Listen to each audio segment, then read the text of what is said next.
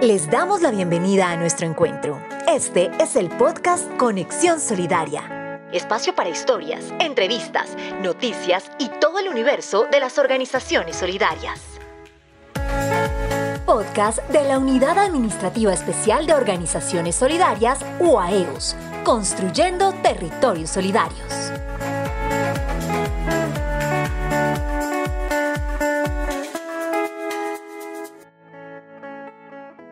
Les damos la bienvenida a un nuevo episodio de Conexión Solidaria con la UAEOS. Soy Juan Felipe Rosso y los voy a acompañar en esta oportunidad para contarles la experiencia de Azoplataneros, que se dedica a la producción de productos derivados del plátano.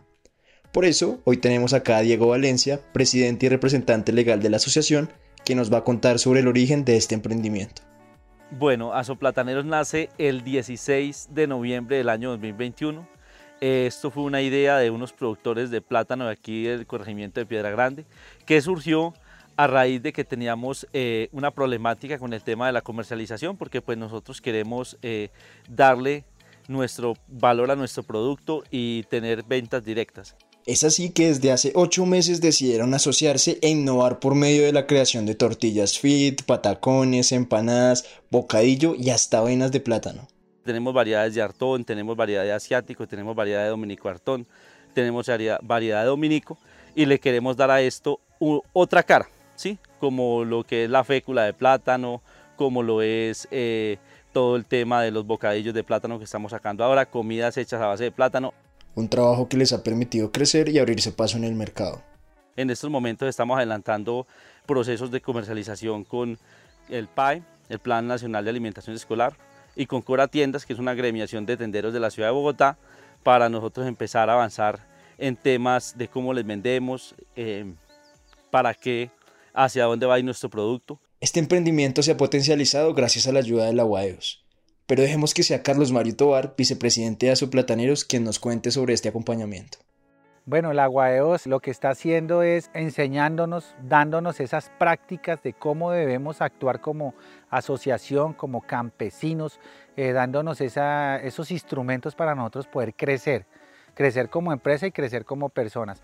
Nos dan apoyo técnico, nos dan apoyo eh, físico, eh, nos dan también eh, prácticamente apoyo psicológico porque nos dan esa moral para que nosotros mismos podamos tener el, ego de triunfadores como, como campesinos y como empresa. Eso es lo que ha hecho la Guaeos con nosotros. A futuro, esta organización busca mejorar su producción, mejorar las condiciones de vida para su comunidad y ser un motor de desarrollo para la región. Alejandra Manjarres, asociada a este grupo, nos cuenta sobre las expectativas que tiene con Azoplataneros.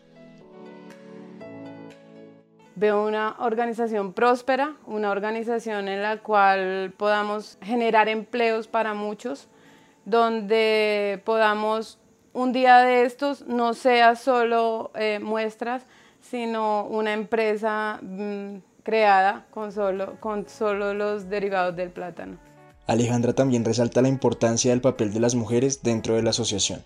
Queremos que nuestro rol sea fuerte, mm, ya que queremos eh, empleo para todas nuestras asociadas también.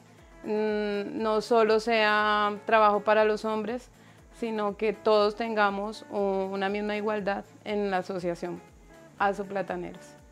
Azoplataneros también busca ser una oportunidad para aquellos jóvenes del campo que normalmente se tienen que ir de sus hogares para llegar a conseguir un trabajo en la ciudad, porque sí hay formas de salir adelante y crecer en el campo.